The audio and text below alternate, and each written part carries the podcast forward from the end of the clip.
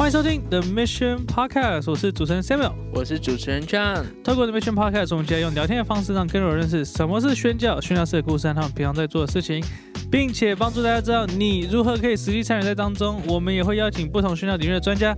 来到节目上和我们一起分享，所以欢迎大家放轻松，和我们一起踏上这个旅程。Yeah，那我们今天有一个特别来宾，也是我的太太 Ru。Hello，大家好。那我们这一集就是有一点这新的一季的第一集，然后我们拖那么久来录的原因，就是因为我们其实过去四个月，应该说二零二二年有四个月的时间，我们其实有实际参与在匈牙利、乌克兰的难民事工。对，所以我们三个人都是去了两到四个月的时间，然后去了一起去，然后一起回来，所以这一集就是有一点像是针对我们上一季其实有稍微讲到乌克兰的施工，那这一集就有一点是针对那一季的一个 update，就是再更新一下到目前为止快一年的时间。发生了什么事情？嗯这战争已经，大家我们现在其实是呃二零二二年年底在录，但是我们播的时间应该是三月，对，所以已经发生一年，这战争已经发生一年了，好久哦，对，而且还没有结束。真的嗯，他们有一些胜利，但是当然我们也不知道到时候播出的时间会 会是怎么样子。在分享这个乌克兰的状况之前，鼓励大家就是，我觉得有时候我们讲到一些其他的难民，可能说阿富汗难民，或者叙利亚难民，或者甚至缅甸的，我觉得我们很容易就是会有些人啦，不是大家，但是有些人就会想说，哦，但是那些人呢？为什么大家都在谈乌克兰难民？为什么媒体好像都在报道这一个？嗯，但是却没有想到哦，可能还有其他的族群这样子。那我觉得有时候真的很难去涵括所有的议题，我们人力资源也是有限的。那我们今天只能就我们在匈牙利遇到的乌克兰人的状况来分享，所以嗯。这个不是一个概括性的在涵盖所有的事情，或是一个标准。我们这个只是针对我们个人自己的经验去分嗯享。没错，所以鼓励大家在听的时候，我们可以，因为我觉得乌克兰人应该是台湾人比较可以体会到的，对。对。我的背景很像，对我们背景很像，相较于其他的国家，他们可能长时间经历到战争的军政府，或是内战，或是什么篡位什么，就是他们长时间经历到很不稳定的政府或是国家的动态。嗯，但是台湾跟乌克兰比较相似，是我们都是民主的政府，然后是长时间比较稳定的状况，然后一夕之间突然开始打仗，所以我觉得大家在各位听众在听的时候，也可以想想看，就是诶，如果今天发生在台湾的话。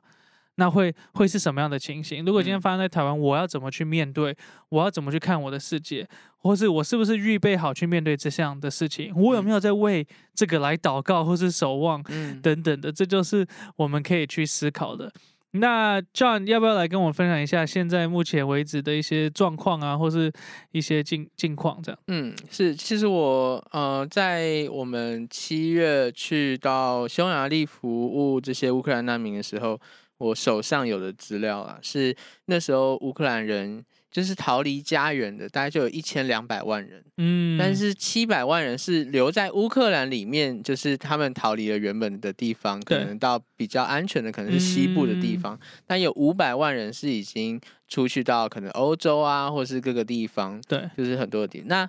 呃，乌克兰其实它旁边就有蛮多邻近的国家，那当然包含了俄罗斯啊跟白俄罗斯。那其实排除掉这两个国家以外的话呢，第一个他们入境最多的国家其实是波兰。嗯，那其次其实就是匈牙利，对，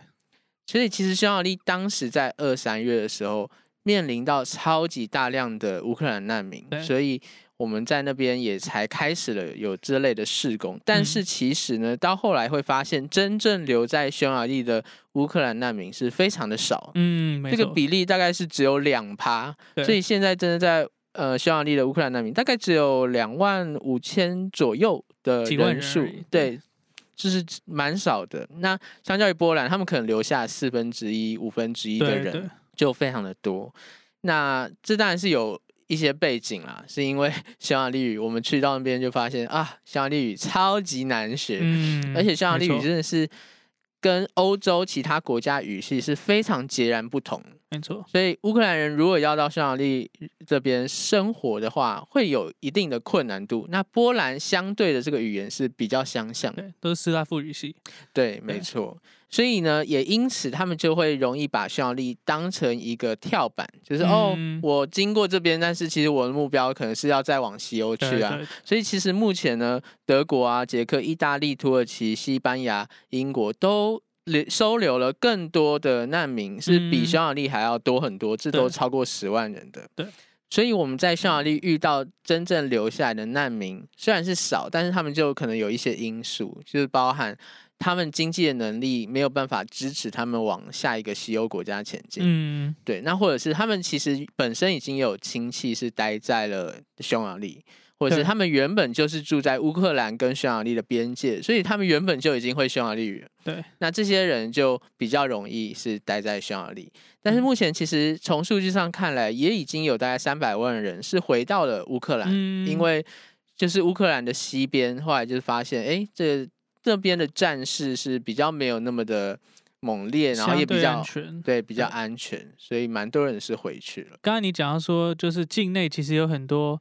这种叫做 displaced people，就是代表说他不是他已经离开他原本的户籍地，或是呃原本的家家乡了，他被移到另外一个区域。其实乌克兰境内现在有很多，特别是在西边也有很多这样子的人，所以也是有人说，哎，其实西边也有很大的需要。对对，跟大家声明一下，我们去的是匈牙利。不是乌克兰，嗯，也不是波兰，是，我觉得很容易被误解，有人以为我们去前线，对，其实没有啦，对。对对，没有没有那么勇敢，呃，可能大家会很好奇说，哎，我们怎么会有机会可以去参与到这个服饰，或是台北联堂或者 i m a g i One 怎么会有机会可以参与到这个服饰？那其实这个缘起要来自于我们。教会之前就有服侍的一个族群叫做罗姆人，嗯，那罗姆人他们就是我们俗俗称的吉吉普赛人，对，吉普赛人是比较贬义的名称，是比较不好听的名称，所以我们都是通称他们叫罗姆人。那他们其实散居在东欧或是很多欧洲国家各个地方，他们以前是迁徙的民族，但是因为现代的国家的一些政策，让他们就是强迫他们居留下来，所以他们其实没有隶属，就是他们比如说。呃，匈牙利有罗姆人，嗯，呃，乌克兰也有罗姆人，波兰可能也有罗姆人，然后可能有些都在边境，就这样子，呃，来来回回，或是他们就散居在这些国家的呃境内或是边境附近这样子。那他们其实也有自己的罗姆语，对对。那他们长期在社会上是比较被排斥的、被歧视的族群。那如果大家知道，就是。如果去过欧洲，可能就对他们的印象就是哦，可能就在节日啊、酗酒啊、抽烟啊，或是偷东西啊、抢劫啊什么，就是对他们比较是不好的印象。那在村庄、在乡下，其实他们住的地方是跟他们不会住在村庄里面，他们其实住在村庄外面的自己的一个聚落，自己的一个。区域，然后那里面就是都都集结了，都是罗姆人，因为他们蛮不受到当地人的欢迎的。对对对，虽然都叫都在住，都说住在那个村庄，但是他们其实是好像分两个地方这样子。对，那就是因为我们教会原本有去支持那边的一个，我们教会有去服务服侍那边的教会，嗯。那跟那边的那个教会叫 Tisavashvari，就是那边的村庄的名字。对，这是在匈牙利非常靠东边，很靠近乌克兰边界，大概是一两个小时的车程。对，那。他们其实本来就有跟乌克兰那边的罗姆人的教会有一些连接，所以战争刚爆发的时候，他们其实是第一时间跟他们连接的，嗯，然后他们第一时间也接待从乌克兰来的罗姆人，然后到自己的教会，或是帮他们接送到各个村庄，或是到任何愿意开放住宿的地方，然后他们也有去边境那边发送物资、发送食物、衣物等等，因为那时候还是冬天嘛，对，那个时候刚出，其实很多人是透过陆路。进来就是大家如果有看到那个画面，就是很多人是开车或是走路拖着行李箱进来的。对，那后来就是到战争的中期，就稍微比较有政匈牙利政府比较有点规划了。所以发生什么事，就是他们开始用火车载人到布达佩斯市中心。所以到市中心之后，这些难民他们会去到一个体育馆，会集结在那边。然后有五个，据说是有五个不同的单位机构。然后这五个机构是匈牙利政府就是合可认定可以来服侍的，来服务的。对，那有负责住宿的啊，有负责餐饮的啊，有负责交通，可能就是有各个不同的单位，各个不同的功能这样子。嗯嗯那他们到集结在那边，然后再决定他们要去哪里。对，嗯那我们在布达佩斯的教会就有两个姐妹，就刚好跟其中一个单位在里面工作，嗯所以就有机会让我们教会的人也一可以一起去。到刚才讲说他们是送到布达佩斯的火车站，其实我们教会就离那个火车站大概步行十分钟吧，嗯大概嗯两个两个车站的对，两个电车站的距离，所以就有机会可以去到那边，他们就开始发送饮料啊、发送食物啊、衣物等等。然后后来他们嗯发现说，诶，就是好像很多人在发送物资。实质的东西，但是很少人在做心灵的慰藉，对，所以他们也有做就是祷告啊、安慰啊、发圣经啊等等的。那就是后来呃，我们在这个布达佩斯这个灵粮堂的传道，他有一个感动，他们就带着教会的人一起祷告，然后就想说，好，我们这个教会的空间其实不错。对，其实是像一个大的客厅，然后又有床，就刚好有床，然后可以可以让人住这样子，所以他们就在想说，好，我们要不要开放这个空间？嗯所以他们祷告后就决定要开放这个空间，然后成为一个这个收容中心，对，让难民可以短暂的居留。因为像 John 刚才讲，就是呃，有些人可能只是来一下，然后要去其他地方，对然后要去下一个城市，或是有些人还在找工作，还在找住宿的地方，他们可以嗯先来这边短暂居留一下。当他们做完这个决定之后，很奇妙，就是隔天就有人敲门，就说：“哎、我听说你们有在做这件事情，嗯那要不要？呃，我们可以给你们床垫，我们可以给你们床单，嗯我们嗯奉献烤箱、微波炉什么，看你们需不需要。然后如果你还需要什么，我们还有钱，就是看你们要买什么，我们就帮你们买这样子。嗯所以就很奇妙，就是就这样子接上。是也因为教会开成这个收容中心，所以后来在这个刚才不是说体育馆有不同单位，嗯那其中一个单位就是有跟我们接洽，所以他们在那边有接到难民的时候，他们也会打电话来说：“哎、你们这边有没有床位啊？这边有多少人要住啊？”这样子。嗯对对对，所以这就展开我们，因为之前可能有讲过前几季或是前几集我忘记了，我跟太太 Ruth 就是一起去这个匈牙利。那嗯我们在分享匈牙利的见证或者故事的时候，其实都还不知道有这个战争都还没有爆发，而是到今年，也就是你们在听的时候，是去年二零二二年二月的时候，嗯。战争才爆发，我们才嗯。刚从那个匈牙利回来，嗯。然后还在隔离旅馆当中，然后就爆发这个消息。对所以我们才有机会，呃，台北两场有机会派各个团队，包含我们三个，然后去到那边，然后实际参与他们的服饰，跟他们一起同工。对，嗯所以这样回想起来，其实也是很奇妙，就是就是我们没有人知道战争会发生，嗯我们一开始就是我们决定要去匈牙利，也不知道有战争会发生。对对，但是就觉得说，哎，神好像就是把所有的线都连在一起，然嗯后好像就是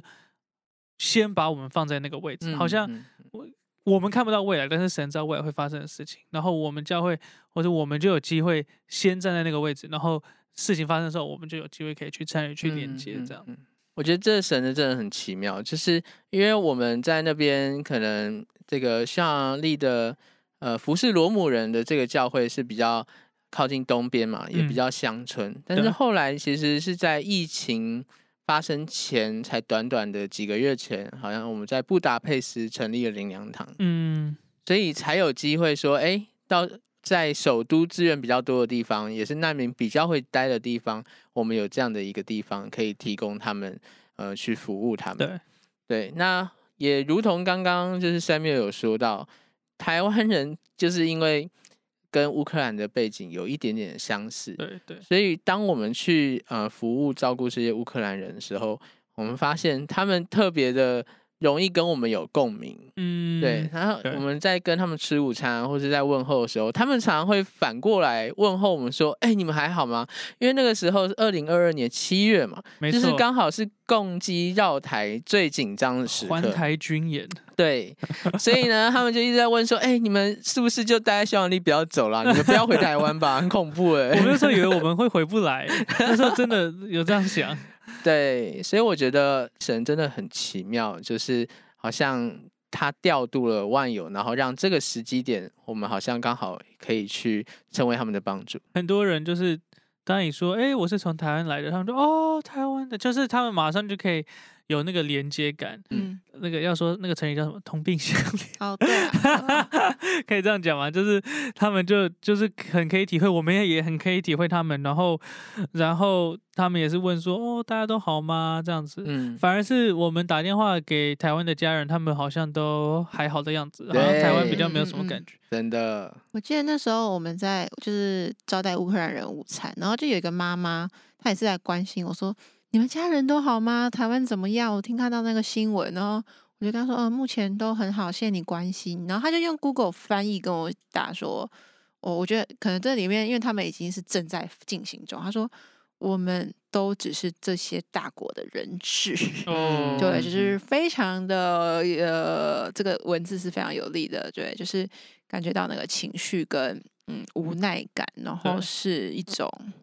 就是好像是说我生来就是乌克兰人，我生来就是台湾人，我们就只能成为一种工具人，或是嗯被当人质，所以也是因为这样子，就是真的也是蛮蛮紧张的，所以就打电话回台湾问这样子。嗯，那你们要不要简单分享一下，就是在那边做的一些施工，然后还有为什么会去做这些施工？OK，那我们在那边刚六月，我们是六月底打，六月中嘛。那我们刚去的时候，其实有分为三个 part，对，一个是呃午餐的供应，也就是我们供餐，然后前面的 set up 桌桌子的摆盘，然后跟他们一起聊天，然后来呃交流当朋友，然后再收拾碗筷。然后另外一个是分为户外活动，那户外活动的部分就是。这个是属于对妈妈比较友善的一个活动啊，因为其实妈妈们带着小孩过来，就是不是漂洋过海，是就是我不知道什么台湾就已经漂洋是对，过海已经想成自己是，对，这是经过了几公里的长途跋涉。那其对实他们也需要历经，比如说创伤后压力症候群，他们也需要历经寄人篱下的那些环境的适应，不管是学校还是什么，好多东西哦，不管是签证，然后怎么买车票，要怎么在这里嗯生活定居下来，对。他们对。历经这些，呃，要去让自己安定下来、安置下来的这个过程，所以其实也是精疲力竭。对那孩子也是有很多的适应上的一个需要很多的陪伴，这样，所以。我们户外活动主要是要让妈妈在这个照顾孩子之余有喘息的空间，嗯，对，其实他们不单照顾孩子，他们也是每天都会，呃，会就是有联络家乡的男人嘛，比如说自己的先生、弟弟、哥哥、爸爸，anyway，就是男性的呃亲友们，所以其实嗯他们也是活在一个担心跟未知的里面，所以就是在户外活动的时候，其实我们就是陪小朋友去玩玩。玩一玩嘛，打打球，然后做一些活动，嗯都可以让他们稍微舒缓一下，呃，生活的紧绷。对，然后就是让他们感觉到一点常态的感觉。对对对这些男生就是十八岁以上的都被征召回去，要留嗯下来当兵，所以他们是不能出境，所以导致我们在那边看到很多都是妇女带着小孩。这样对嗯对，所以这过程中就是其实当妇女就看到妇女身兼父职嗯，父亲的角色，所以其实呃好，这个是第二件事情。对，那当然其实也看到一种就是呃妈妈一个人要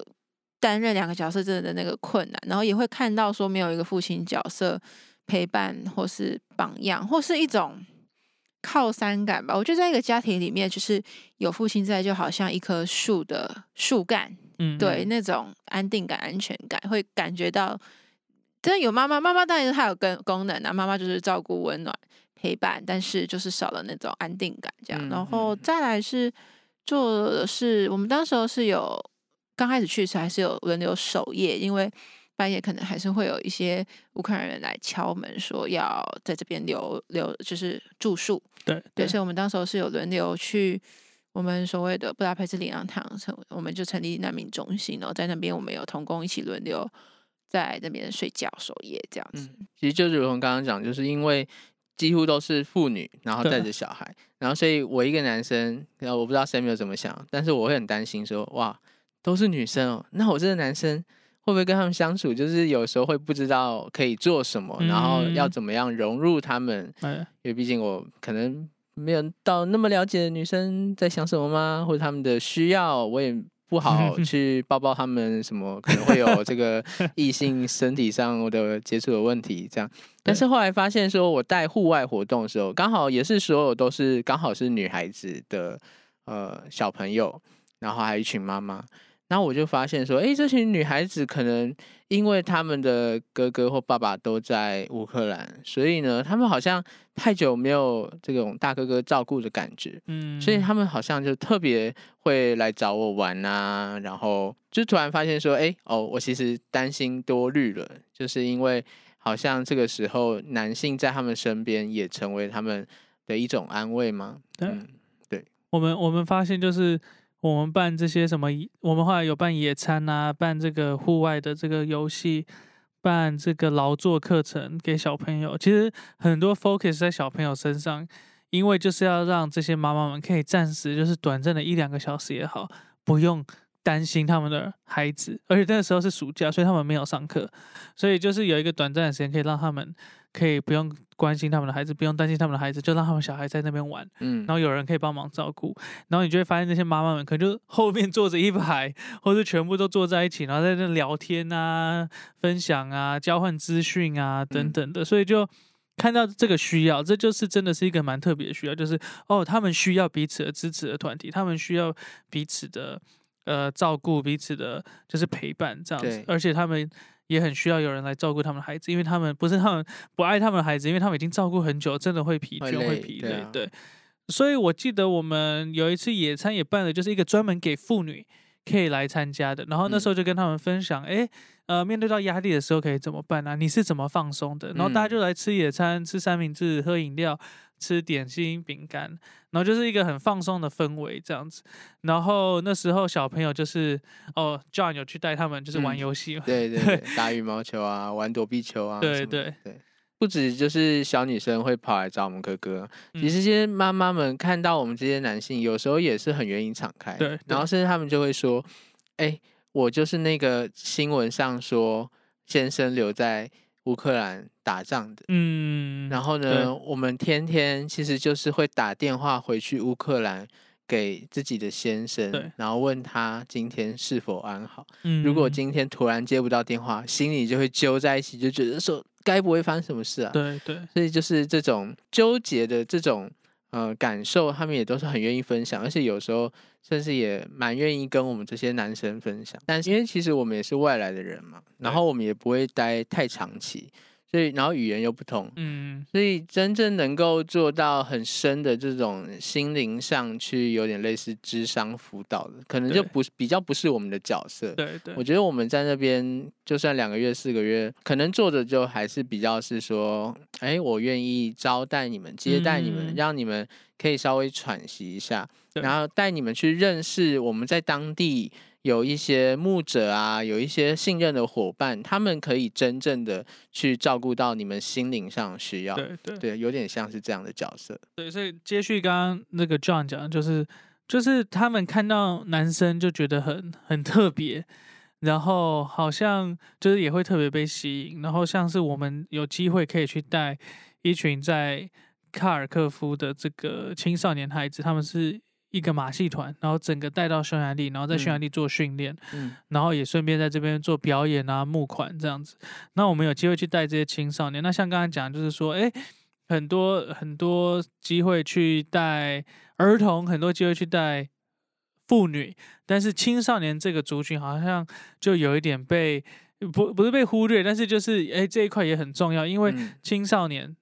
这个青春期。很多压力，然后你要在意别人的想法，你可能你可能还有课业压力，你可能有交友的压力，有那个想要交女朋友的那个，对，交女朋友同才的压力，帅不帅？对对对，嗯，呃，他他们现在还在家里，哦，我要面对战争的压力，我要面对家人都还在，很多孩子他们家人都还在乌克兰。的这个压力，对，所以我们就有机会去接触这些青少年，然后我们在带他们的过程当中，我们就发现他们真的很需要榜样，他们真的很需要比他们大一点的哥哥或是姐姐们来带他们，来陪伴他们，让他们知道说，哎，你做得到的，你是 OK 的，然后就是就是。我不要说像父亲一样，因为其实很多孩子他们身边是没有父亲，但是像我们男生去的时候，可能他们看我们就是一个大哥哥，或是像爸爸的一个角色这样子。对，所以就是这我们也是有看到这方面的需要。没错，对。你讲到刚刚的马戏团，我我也想到，就是我们有在带这群小孩子有上英文课，嗯，因对，为他们的那个经理或者说教练，就是非常的希望这群孩子既然来到匈牙利，那就是可以学一下英文，对，对就是学习以后怎么样跟不同国家人沟通。那我有一次我就是在教这个情绪的用字哦，比如嗯关于 happy、sad、excited、surprise，就是这些情绪的用字。那我有有一题我是这样问，我就说 When do you feel surprised？然后他们每一个人就开始分享啦，哦，可能是什么收到礼物啊，或者怎么样子啊。而且有一个小孩，他就是分享说，如果我们今天就是在匈牙利这边表演，哪一天我们看到爸爸妈妈来台下看我们表演，我们会 feel surprised。嗯，对，然后我就觉得哇，那个心整个就揪起来，就是因为他们的爸爸妈妈可能还留在乌克兰，嗯。然后他们可能就是很久才能见到一次面，对，所以我就觉得其实这些孩子们真的是很坚强，很不容易。对。那甚至我也有遇到一个孩子，他就是有一点过动，所以当妈妈带着他来到我们的这个做劳作的课程的时候对，其实这个孩子是很躁动，他有点坐不下来。嗯，那我们就是带着我们预备好的劳作教材，这个劳作教材是什么呢？就是画一个海底世界，对，然后你画在一个透明片上，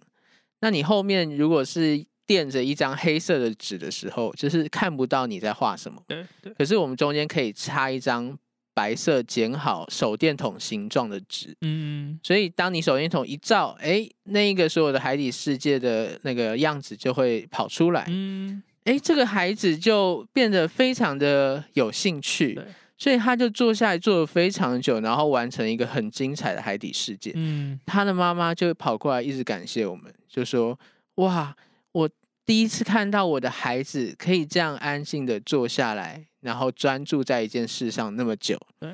对他原本还是最担心，一直跑来跟我们说：“对不起，我的孩子很难照顾，你们就是体谅一下。”这样，嗯，对，哇，那所以我原本想说，我这一趟去服务，我能做的真的好有限。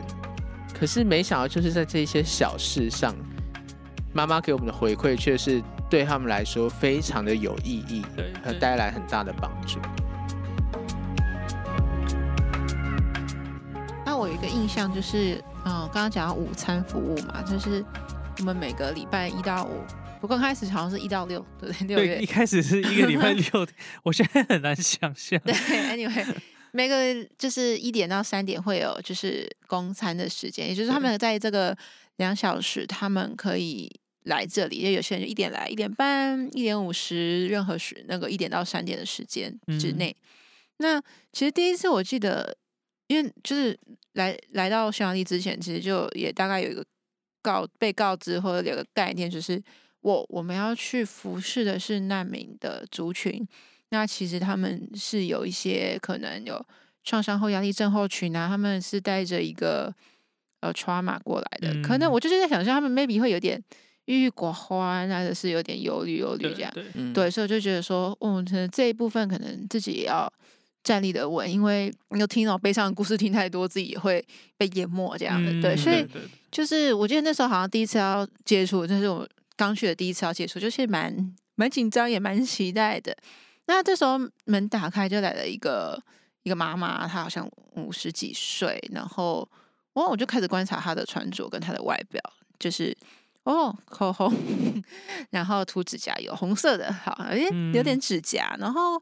外表其实穿的蛮高雅的，嗯，就老实说，如果你不知道你是来服侍乌克兰人，你以为他只是在这边的一个欧洲人，就是很高雅这样。然后我就觉得，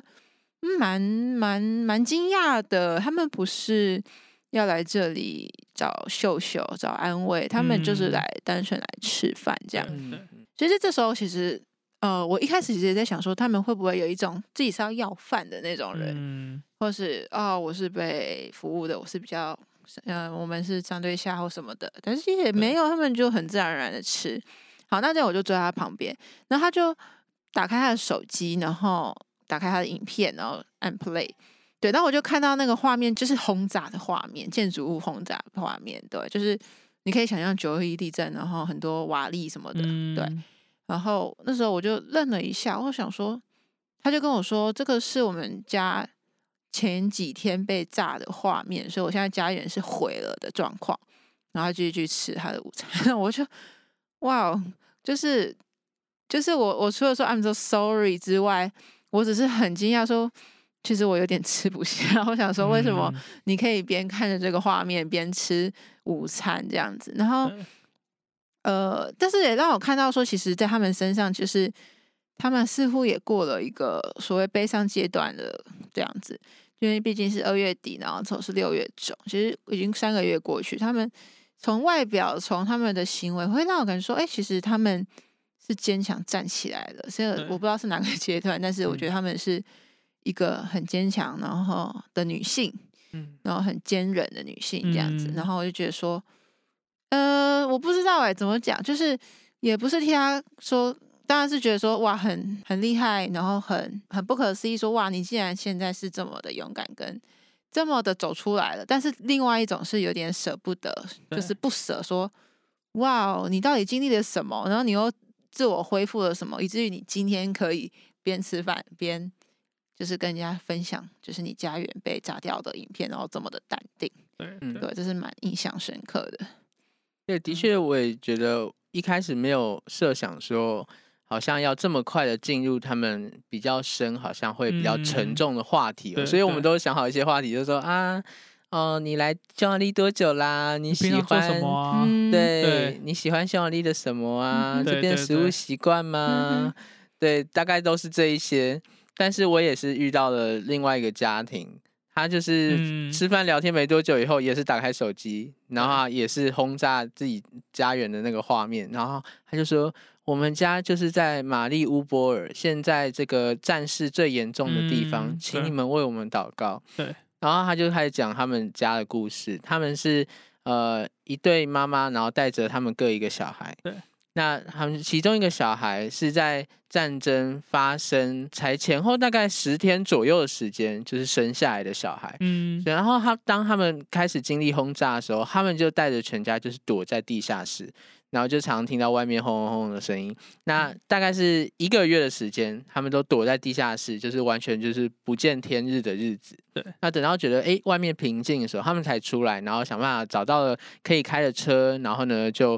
慢慢的出境。对。所以这整个过程其实就是感觉到说，哎，他们很愿意敞开跟我们分享，不像是。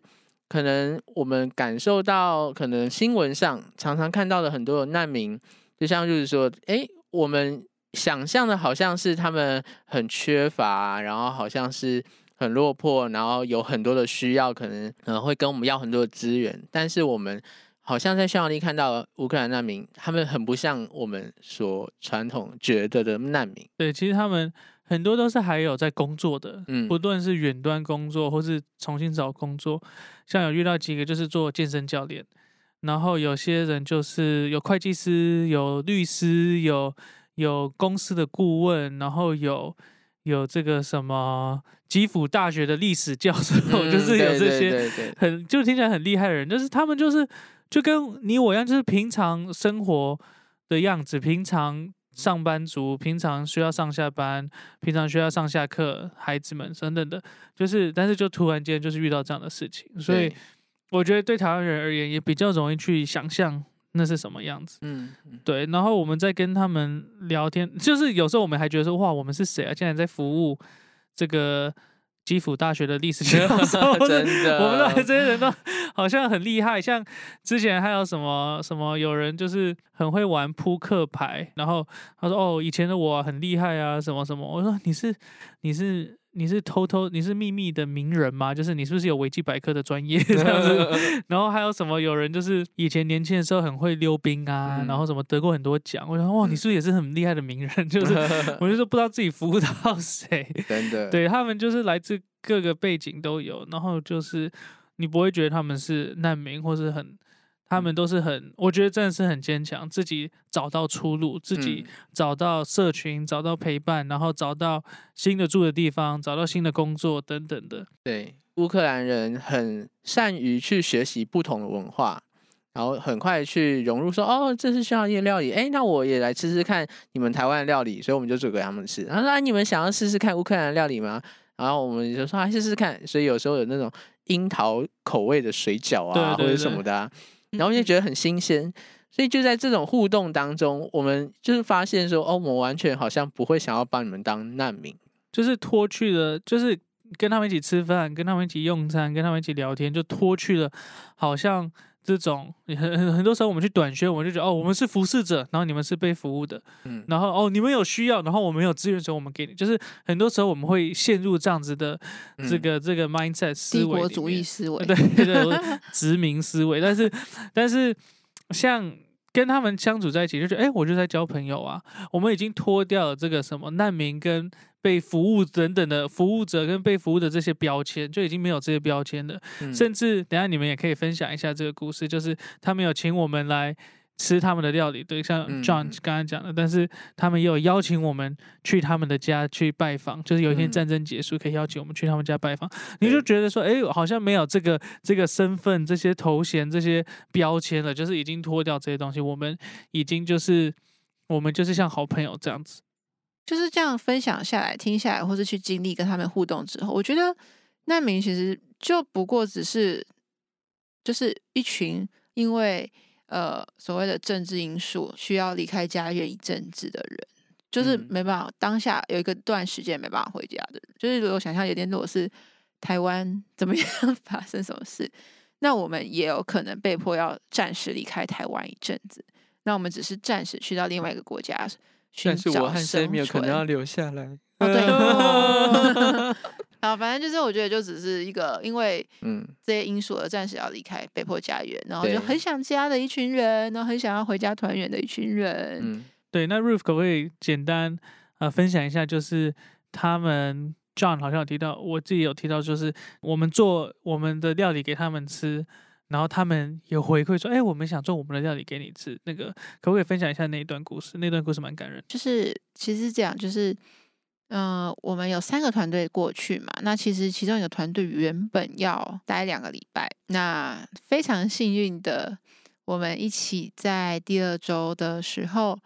确诊了。那确诊怎么办呢？好，因为那时候台湾政府还是有规定，就是入境前两天要阴性的证明，所以当时候。他们距离要搭飞机返台的日子已经靠近，但是在他们团队里面的确还有一些团员是属于阳性，所以在一番讨论之下，决定他们再多留两个礼拜，让病毒完完全全变一条线阴性。好，也就是说，这样我们跟呃乌克兰人的这个服侍的时间交流的时间也变得越来越长。所以在这个过程中，我们当然刚刚讲到，我们会煮一些日式料理啊、韩式料理啊等等的。那到其中那个团队快要待到一个月的团队，他们快要回去的时候，嗯，当时候有一个乌克兰人就说提议说想要来做他们乌克兰人就是非常经典著名的料理，叫做 Bosch。那吃起来像 罗宋汤，嗯，但是比较不一样的是他们会加酸奶，所以是他们。你捞完汤的时候，他就会跟你说加这个加这个这样子很好吃啊什么的，对。什么料理都要加酸奶？对，加酸奶，对，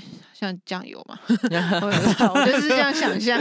对。呃，沙茶酱，对，就是那种感觉。所以，所以那时候那天就是其实我们就是跟他们一起在，差不多十一点吧，我们就一起在跟他们学，有当中有团员就跟他们一起学做这个 b o c h 我们也学做乌克兰料理，然后我们一起享用这个料理。那在这个吃的过程，就有一个基辅教基辅大学教授，他就站起来跟大家表述他的一个感谢之意。然后他就说：“当战争结束的时候，和平到来的时候，我想要邀请你们每一个人，你们现在每个人都收下了邀请帖，我想邀请你们每个人来我们家做客。那因为我们在这个人生这个阶段。”就是怎么讲，流离失所的时候，我们逃来这里，你们这样子呃殷勤的款待我们，所以当有一天我们回到和平的时候，日子的时候，我也想要邀请你们来我们家，换我来招待你们。然后这是非常非常感动的一句话，就是我平常是比较哭点比较高的人，就是当他就有点想要有眼睛有点湿湿的，对，就是觉得没有哭，只是湿湿的，对 湿湿的哭点在眼角如此之高，嗯 怎样？对，所以其实，在过程中也是觉得，因为我们是团队形式，有时候你会觉得自己做的好像就是一个团队里面的小小螺丝钉，就是你并不觉得自己，我并不觉得自己做了什么事情，就是但是每一件事情就是进进进那个岗位去做，但是没想到就是说我们大家一起这样做这样子的服饰的时候，会他们是这样子的呃感动，然后好像就牵起了 台乌友好的一条线这样子。嗯嗯对，那当然我们也是希望他们真的战争可以早日结束。对我我觉得那当下那个时刻就是会觉得说，哇，我们是谁啊？就是我们只是在台湾其中一间教会，我们就是神，我们凭什么去做这件事情？就是神，你竟然在那么多的国家当中，你拣选我们，然后你在台湾当中，你要拣选这个教会，可以一起来参与在这个施工的里面，然后。嗯你也就是神也知道说，哦，台湾人去对乌克兰人是一个什么样的感觉，就是哦，就是可能会有一种亲切感，对，所以我当下就真的觉得，哇，我们到底是谁？我们竟然可以参与在这个时刻里面，在神的工作里面，然后就是就是觉得，哇，我们竟然也可以参与在这个历史性的一刻，嗯。刚刚讲到哦，对，因为两位都是男性嘛，那所以讲到说，有些人看到你们就有一种大哥哥的样子，那这让我想到，也是有一个呃阿嬷级的哦，对他就是也是我们团队快要离开的时候，有办一个欢送会给呃乌克兰人，嗯。那因为我们要离开，所以就炸了地瓜球，做了珍珠奶茶这样。嗯那嗯那一天就是那个很像阿妈级的，她大概七八十岁了，等一下会讲到，就是她英文不是那么好，但因为我们当中有个团员，其实他就是听得懂俄语，所以他其实那一天刚好我就坐在那个乌克兰的阿妈旁边，那他就有些话要跟我分享，所以当中我们的团员就是可以来做翻译。那他就跟我说，其实我看到你们团队的 两位男士哦，就是我们的 podcast 主持人，嗯。他说我看他们就好像我的孙子一样，嗯然后哦其实我看到他们，我也挂记着我在乌克兰人的那些男士们，我真的由衷的希望他们真的好的男生被留下来，就是希望嗯。男性被留下来，不要因为这场战争而好像失去一代，对，失嗯。去一代，或者就是他就是担心那种绝后。对对，那他也是说，就是呃，看到两位主持人的像这样的年龄，对他们就他就觉得说，边讲边讲就想哭，因为他就说，呃，我们每天有数以千计的男性为了战争而伤亡，嗯我们嗯并不知道这个战争什么时候结束，但是我真的希望我们的那个 DNA 是可以被保留住的。然后后来他好像有讲到他的岁数是因为八十几岁这样子，因为对，因为他看起来很健壮，所以我就嗯八十几岁，然后就有点惊讶，对，就是想象，因为他其实肉肉的，讲走路也蛮有元气，这样就是跟我想象中八十几岁就是拄着拐杖是不太一样。那他就说，对，就是他八十几岁，然后我就压指一算，就是嗯，这个人他还要经历二战，然后八十几嗯。岁还要经历乌俄之战，就是为什么他八十几岁还要离乡背井，啊。就是来到匈牙利，然后等待战争的结束，或者还要再面对一次这种战争的残酷跟无情。嗯嗯真的很很不容易，很辛苦。对，刚才讲到这个，其实讲到说男性是少部分，那其实男性有一个为难，就是呃，像我们英文课，哦我们后来有开英文课给成人，也有给小孩这样子。然后有一次有一个男生来到成人的英文课，这是很少数我们遇见到的男生。对对对对对，所以我们每次看到男生，我们自己也会好奇，想说，哎，为什么他们可以来？但是我们不敢问。对对，这个是一个很尴尬的问题，就是、嗯就是不要不能碰的问题。有有嗯几个问题是不能问的，就是、嗯除非他们主动讲。但是啊呃，为什么？如果你看到男生也问哦，为什么你你可以出来？然后或是你看到乌克兰人，然后你说哦，你的先生还好吗？你的儿子还好？就是我们都嗯尽量不要去谈这些，就是除非他们自己像刚才前面嗯讲，就是他们有主动给你看影片或者主动谈这样子。对，但就是这个男生他来我们的英文课，然后嗯现场就有一个妇女，她就问他说：“你为什么可以出来？你因为你有三个小孩，所以你才可以出来吗？”嗯然后然后他们接着就用一段乌克兰文这样子对话，嗯然后我听不太懂，但是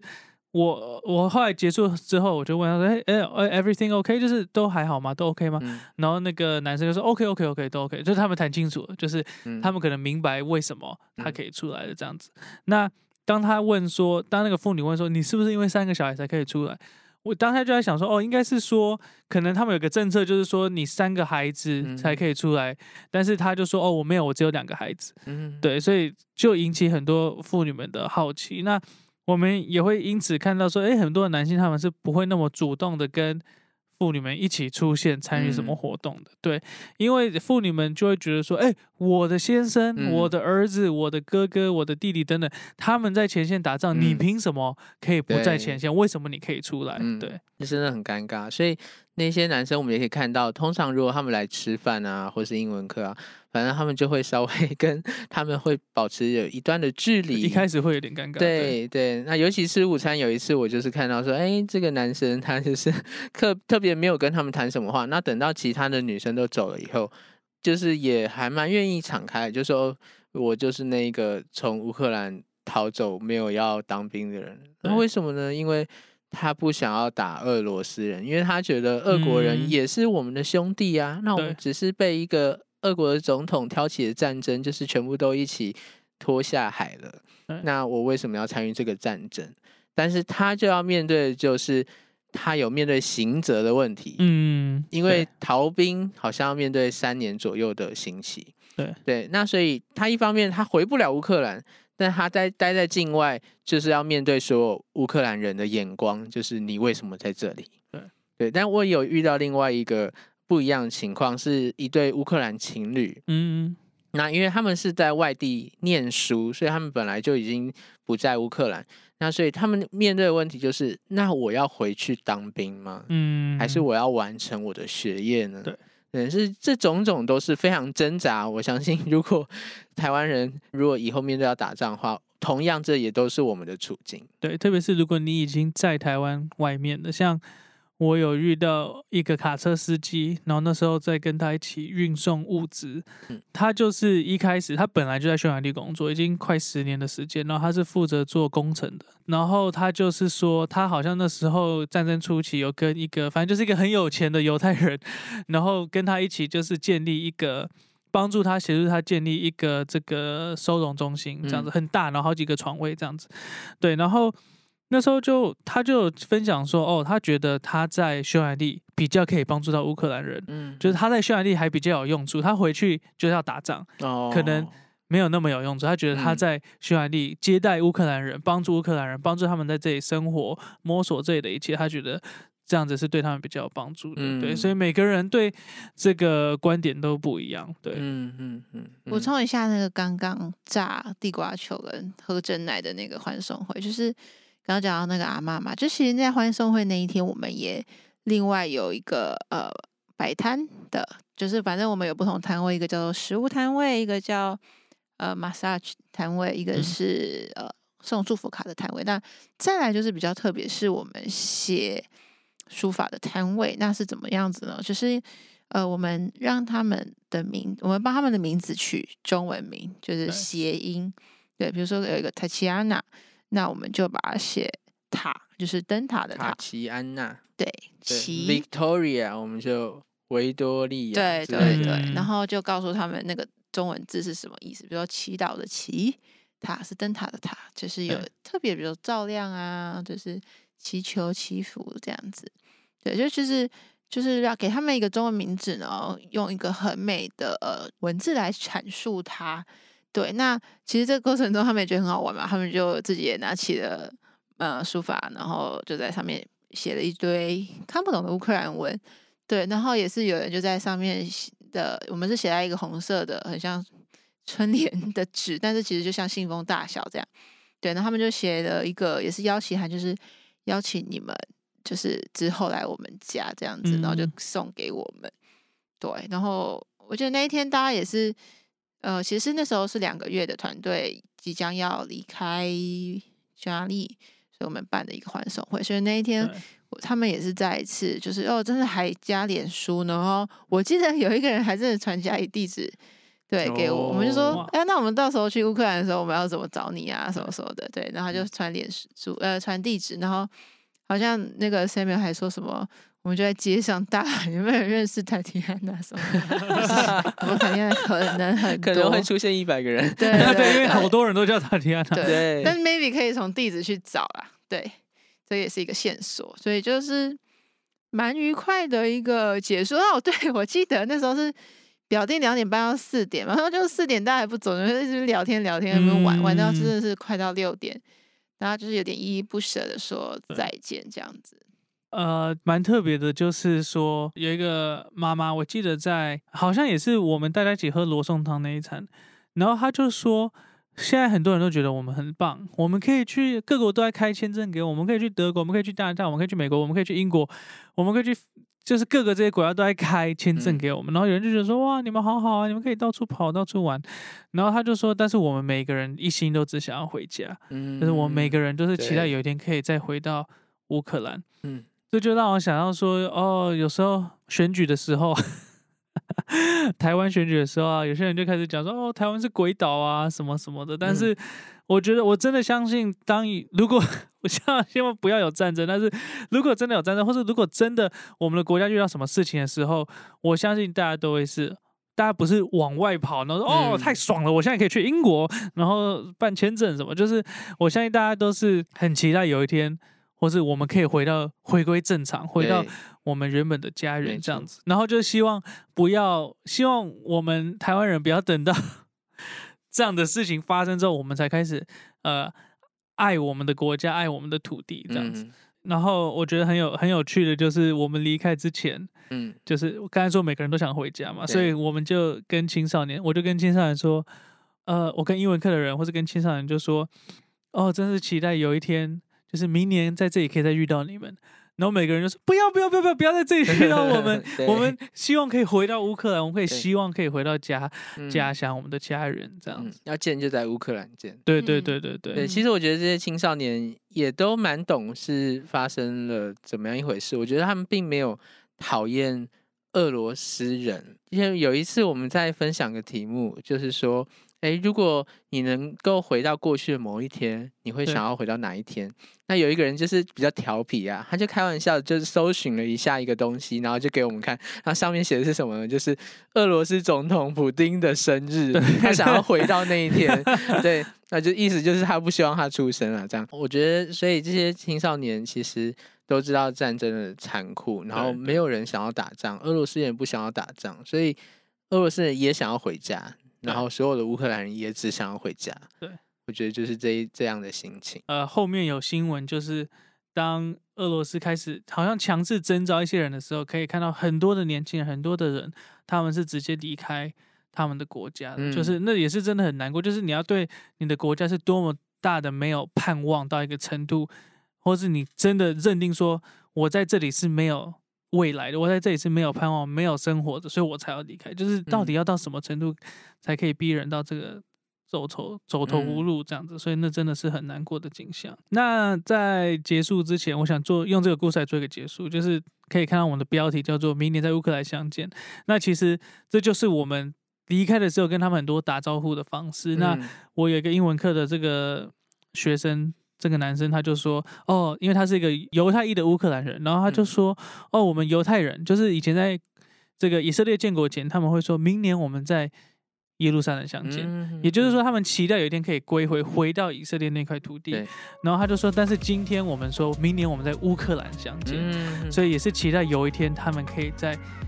回到乌克兰他们的土地。有一天战争结束的时候，不止他们可以回去，我们也有机会可以去看看，可以去看看他们美丽的国家。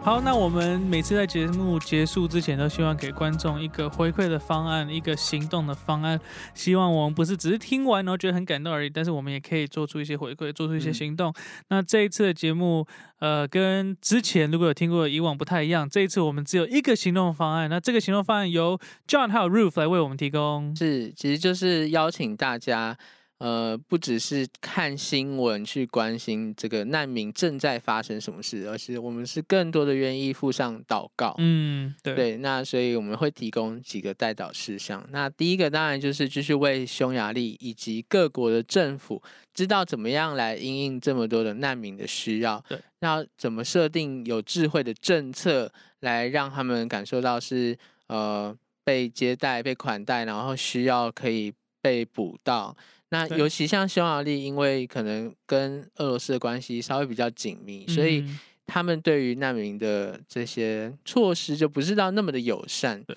那所以我们也求神继续的来让这些政治人物都是有上帝的心肠。嗯对，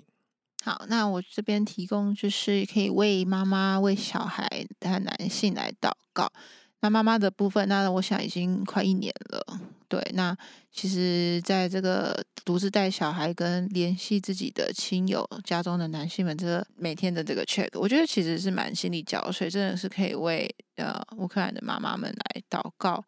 然后也为孩子们来祷告，就是为他们的就学。有些事情是孩子继续在线上上乌克兰的学校，但有些则是嗯进而转到匈牙利的学校就学。但是也是刚刚嗯、这样讲到的，就是其实呃匈牙利并没有那么的友善对于乌克兰人，所以他们的学校也是就是强迫你，就是你既然来了，你就要学匈牙利文。对嗯所以对他们来讲，其实就是蛮两头烧的啦。对，就是我我要学匈牙利文，然后我要在这里生根或是什么这样子。对，就是很多新的要适应的，就为孩子的呃就学、学习上的衔接来祷告。那再就是青少年的男性青少年，就是我觉得他们也是嗯青春期嘛，然后也真的蛮需要一个榜样。然后我觉得也为他们的心来祷告，就是可以呃心存正直，然后可以真的是往好的榜样楷模去发展来祷告。对对，就是为他们不管是在人际交友，或是在未来的发展、生涯的发展，或是等候战争的结束的过程，就是让他们的好像是生出的是呃勇气跟正直，然后甚至是比较正向的这样子来发展。那最后我们当然也希望战争可以赶快停止，嗯然后让他们的家园可以重建，所有他们在打仗的这些男性可以重新跟他们的家人团聚，嗯这，就是我们的渴望。那我们今天节目就告一个段落，我是 Samuel，我是 John。我是 Rose，我们下次见